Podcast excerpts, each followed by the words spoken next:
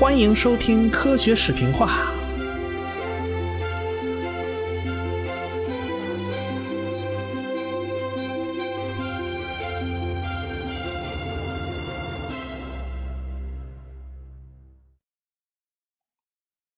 达尔文1871年出版了《人类的由来》这本书，紧接着1872年就出版了另外一本书，叫《人类和动物的表情》。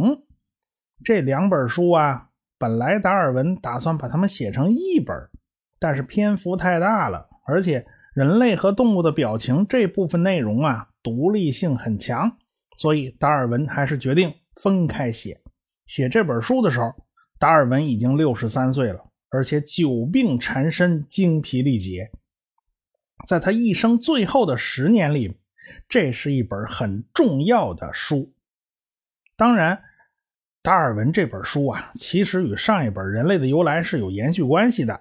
上一本呢，达尔文写了不少有关人类社会的东西，比如说说什么道德啦、语言啦、宗教啦，以及社会制度啦，等等等等。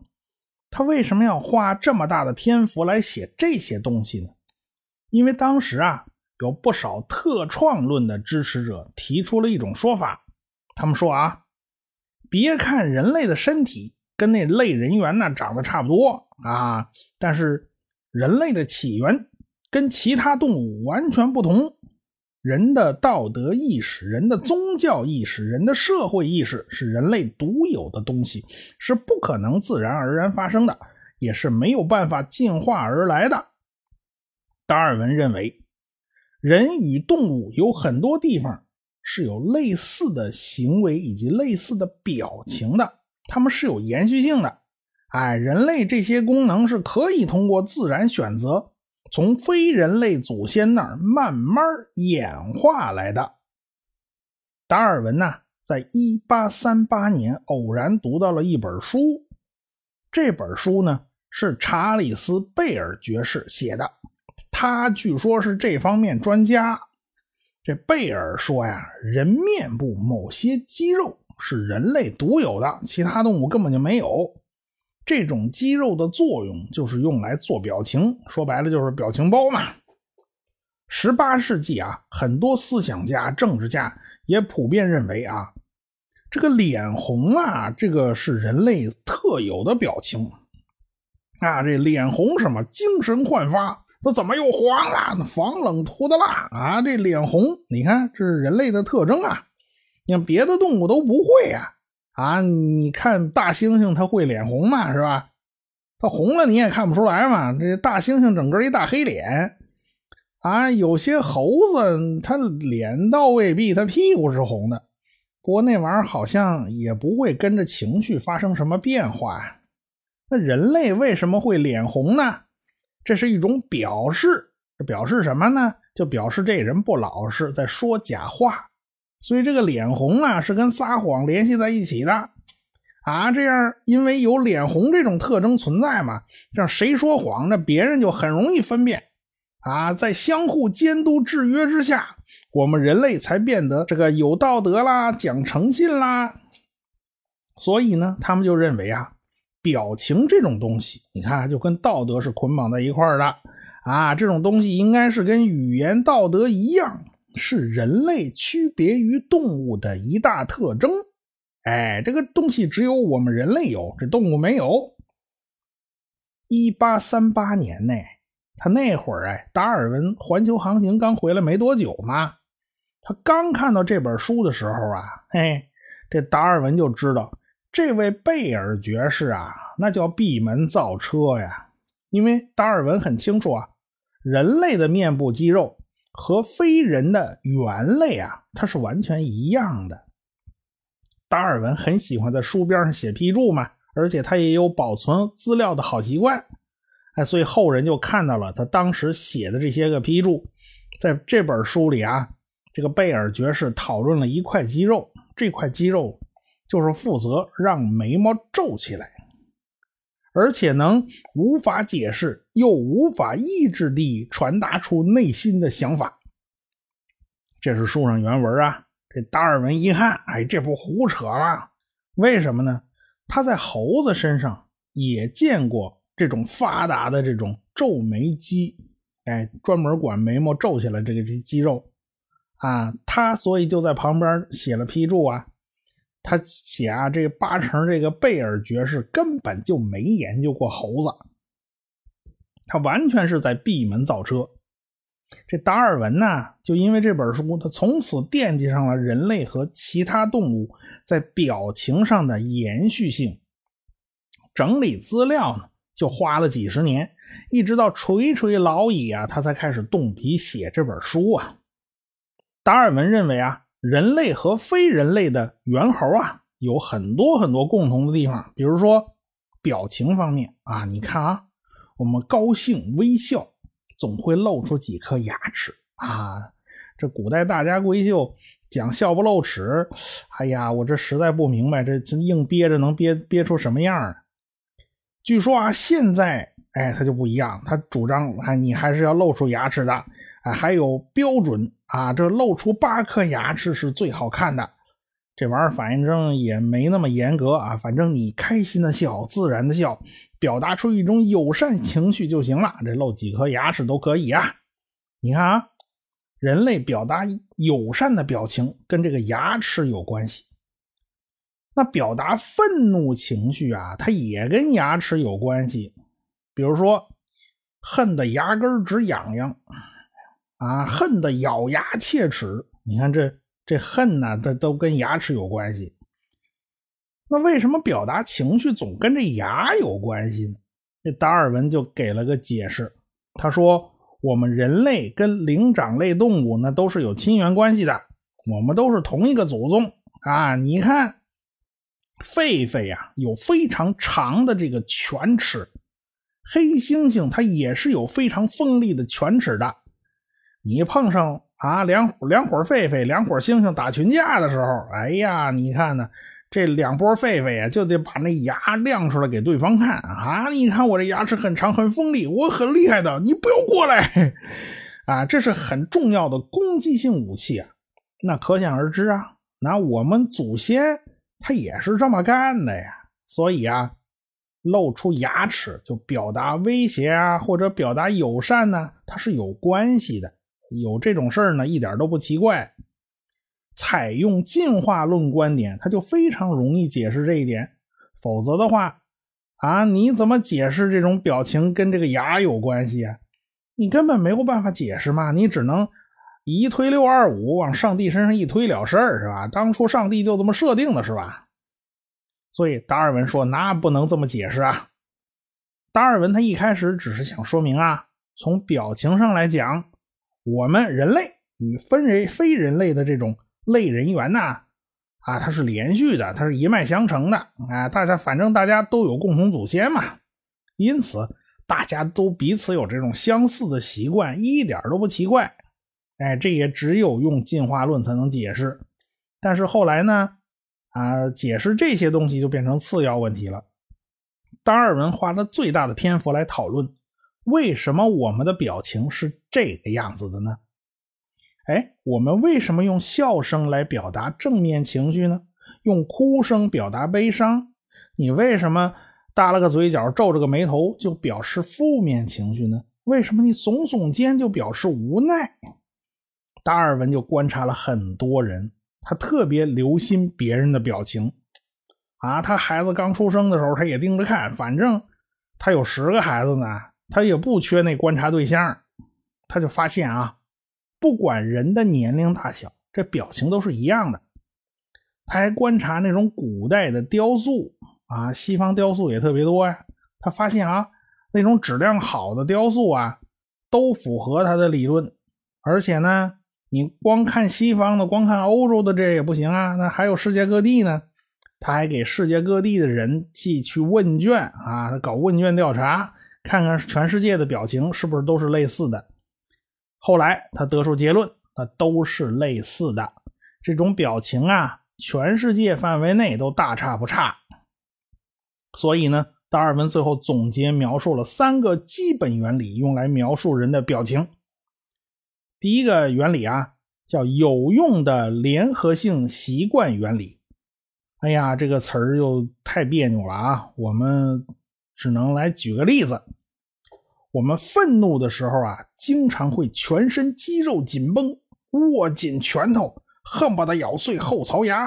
哎，这些动作都是和这个情绪啊联系在一起的，是联合在一块儿的。因为我们祖先就是这么干的，他一直就保留下来了。我们祖先愤怒的时候啊，那估计不是追别人呐，就是被别人追。啊，这因此这一连串动作它都是有用的啊！你看这肌肉紧张啊，什么握紧拳头啊，这是要跟人干架呀，对不对？但是你换到现在啊，换到某些场景下，这些动作可能什么用都没有啊。比如说，你看电视足球啊，看这个足球比赛的时候，看转播的时候，你支持的那支球队呀。遭遇了裁判的黑哨，因此你显得很愤怒。哎，这个捏紧拳头，全身肌肉紧绷啊，那好像压根都用不上啊！你在你自己家看电视吗？你跟谁较劲呢？是不是？但是啊，你这一愤怒，你这一连串动作，你可一个没少，你全都做出来了啊！所以你别看他用不上啊，但是人还是会会往出往出做这些动作啊。还有一个例子啊。人在黑暗中感到恐惧的时候，你还是会不由自主的闭上眼，尽管这个动作呀没多大意义。你黑灯瞎火的，你闭不闭眼也就那么回事了。但是这个动作与这个情绪啊是联合的，是一种习惯啊。同时呢，达尔文还是认为啊啊这个闭眼呢不算无用的动作，它是有用的，尽管呢。在黑灯瞎火这个场景下可能没用，但并不是所有场景都没用。这是达尔文的描述。第二个原理叫对立原理，就说白了就是情绪表达总是有对立面的，有欢乐就有悲伤，有充满敌意还有充满爱呢，对不对？这些表情啊、动作呀，都是一对儿一对儿出现的。哎，这一条原理呢，算是上一条原理的一个对立面吧。达尔文为了证明这个命题啊，他给了不少的图片。哎，有猫的，有狗的，也有其他动物的。一只狗充满敌意的时候，紧绷肌肉，竖起尾巴。同样啊，同样还是这只狗，它态度特友善的时候呢，它肌肉就全都放松啦，尾巴下垂啊，整个身懒洋洋的就就就趴在地上了，那显得特悠闲。哎，你看这两种动作表情啊，就是相互对立的。第三个原理啊，这说起来这个词儿就太长了，叫神经系统直接作用原理，这已经是简称了，还这么长。哎，说白了，什么意思？就是很多表情是你自己都没有办法有意识控制的，是神经直接作用控制的。达尔文对这条原理呢，并不是太满意。但是没办法呀，有的事儿啊，前两条原理他解释不了，他搞不定，他不得不搬出这第三个原理啊。比如说啊，我们听相声里说啊，这是不由得勃然大怒，气得浑身力抖，体如筛糠。这是气的呀，这是吓的呀，这是吓得直哆嗦，你就直说好了呗，好好嘛，还拐那么一大弯儿。哎，这个哆嗦就是不受人主观意志控制的啊！这真吓得哆嗦呀，他真抖起来，他就停不下来了啊！你想让他不抖，那是不可能的。这事儿他不听你意识招呼。所以说呢，表情是个非常非常有意思的东西。到现在啊，还有很多人都在研究表情，比如说最近很热门的叫微表情，其实。哎，就是跟达尔文提出的这第三条原理，它是有关系的。可见啊，达尔文老爷子还是研究表情的先驱者。同样啊，他也就成为了研究心理学的先驱者。当然，真正公认现代心理学的发端是在1879年的莱比锡大学。莱比锡大学建立了世界上第一所真正的心理学实验室。哎，我们记住这个年份啊，一八七九年是很有意思的一年。那年啊，麦克斯韦电磁学宗师啊刚刚去世。爱因斯坦呢刚刚出生，爱迪生呢在这一年发明了长寿命的电灯泡。同年出生的人还有陈独秀和斯大林。哎，所以一八七九年这个年份真是很有意思。在一八七九年，达尔文又在干什么呢？他在这几年里面一直都在写作。从一八七五年到一八八零年之间，他一直写植物学方面的著作。到一八八一年呢，他写了一生中最后的一本书，叫《腐殖土的产生与蚯蚓的作用》。这本书是写给那些过去不被人注意的蚯蚓的。到现在为止啊，这本书还是写蚯蚓最好的书之一。达尔文就很感慨呀，别看这东西小啊，假以时日，他们就可以改变一个地区的土壤结构，千万不能看不起这些小东西。达尔文的这个思路啊，跟他写《物种起源》的思路是一致的。微小的变化，日积月累也会造成很大的变化。达尔文呢，他已经很老了，病痛呢也一直在折磨着他。他常去家附近呢泡温泉，但过去这个泡温泉呢可以有效的缓解他的病痛。但最近呢也不行了，也开始越来越不灵了，越来越不济事了。他的物种起源呢，在全世界各地啊，在不断的出版，需要翻译成很多很多种文字。他还要去和那个翻译者讨论呐，校对呀。全世界也有很多很多学者都跟他通信，他的工作量呢一点都没有减轻。最近呢，又发现了一个始祖鸟的化石。当年《物种起源》刚刚发表不久啊，这始祖鸟就被发现了。这似乎是说明啊，这是一种鸟和兽之间的过渡物种。但是那个化石啊，当年那个化石啊，就落到欧文手里了啊。这个，而且这个化石它有残缺，它头部少了啊。最近，1880年又发现了一个有头骨的始祖鸟化石，就保存在了柏林。在当时的人看来啊，这明显是鸟类和兽类之间的过渡物种，因此对达尔文的理论是个非常有力的支持。当然了，这时隔这么长时间了，我们现在发现啊，始祖鸟很可能不是鸟类的祖先，而更加接近恐龙，很有可能是灵盗龙的祖先。那为什么有这么大的变化呢？这还是跟我国辽西地区的一系列化石发现是有关系的。在辽西地区啊，发现了一系列长着羽毛的小型恐龙，这又是一个非常复杂的故事，而且而且啊也很曲折离奇。以后有机会再讲。哎，反正在当时呢，进化论就越来越被更多的人所接受，但是大家对于进化论的理解呢，就未必和达尔文想的一样。特别是自然选择理论，我们现在看来啊，这个自然选择理论是达尔文思想的精髓啊。但是当时的人们并不是太喜欢这种冷冰冰的东西，因为在自然选择这个说法里边吧，这个主观能动性好像他就发挥不出来了。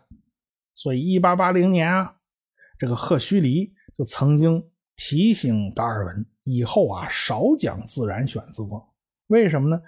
这事儿讲起来吧，要花很多很多口舌，你还讲不太清楚啊，这费力不讨好。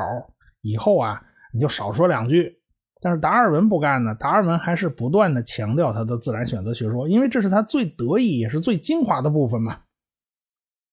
但是到了一八八二年的一月份，这达尔文心脏病发了，他倒在楼梯上。幸运的是，他被抢救过来了。后来他在。院子外边散步的时候呢，又一次心脏病发作，他勉强撑着回到家门口。从此啊，他再也不敢出门了。四月十八号夜里，他再次昏倒。醒过来以后呢，他就拉着妻子的手，跟周围的人呢勉强讲了几句安慰性质的话。一八八二年四月十九号凌晨四点钟，达尔文与世长辞。他走完了自己伟大的一生啊！与他相濡以沫一辈子的妻子艾玛，本来打算把他安葬安葬在自己家庄园里面。但是呢，达尔文的朋友们呢，极力劝说，哎，这达尔文应该享受更高的荣誉。他们上下奔走啊，最后啊，达尔文就安葬在了威斯敏斯特大教堂里边。尽管他不信教，但是威斯敏斯特大教堂啊，有点类似于什么国家的什么纪念馆啊，什么先贤祠，大概有点这种性质。哎，为了国家做出杰出贡献的人是可以安葬在这儿的。达尔文是有这个资格的。在近代啊，达尔文呢是与牛顿比肩而立的，有三本巨著成为近代科学的基石。一本是牛顿的《自然哲学之数学原理》，一本是麦克斯韦的《电磁学通论》，一本就是达尔文的《物种起源》。很巧，这三个人都是英国人呐。现在大英帝国正在经历着最为辉煌的维多利亚时代。威斯敏斯特大教堂有一系列的名人墓葬，比如说。文学家狄更斯啊，音乐家亨德尔，物理学家牛顿，诗人乔叟等等等等，达尔文跟他们就埋葬在了一起，葬礼非常隆重。抬棺扶灵的是胡克、赫胥黎、华莱士、拉普克爵士，还有法拉尔牧师、美国公使和皇家协会主席，以及德文郡公爵、阿盖尔公爵。参加葬礼的人还有。英国、法国、俄国、德国、意大利、西班牙和美国的科学学会代表，以及达尔文本人的亲朋好友。达尔文的妻子艾玛没有参加，她想必还在纠结达尔文能不能上天堂的问题呀。当然，葬礼非常非常的隆重，非常非常的庄严。有一位老人呢，已经年过六旬了。他打破惯例，出席了达尔文的葬礼。本来他是一辈子也都不打算走进教堂的。他毫无疑问是达尔文进化论的拥护者，他甚至早于达尔文产生了进化的思想。他把生物学的某些概念就引入到了社会学领域，特别是在美国，他的学说啊非常流行。那时候的美国正在经历蓬勃崛起的镀金时代。那么他是谁？他又做了什么？咱们下回再说。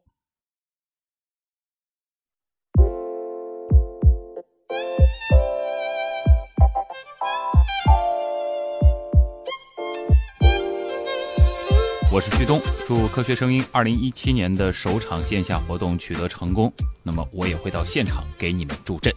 大家好，我是田一苗，预祝二零一七年。科学声音首次线下活动取得圆满成功，恭喜周老板！喜马拉雅的听众朋友，我是亚洲通信社社长徐金波，祝福科学声音二零一七年首场线下活动取得成功。Hello，大家好，我是喜马拉雅的主播夏春瑶，那祝科学声音二零一七年首场线下活动取得成功哦。各位朋友，大家好，我是谷歌。在这里，我祝二零一七科学声音首场线下活动圆满成功。我在这儿给大家加油助威。我是科幻奥秘时间的主播蚊子嗡嗡，祝科学声音二零一七年首场线下活动取得成功。我是随口说美国的自由军，祝科学声音二零一七年首场线下活动取得成功。我是卓老板，我是吴金平，我是汪杰。我是旭东，我们是科学声音。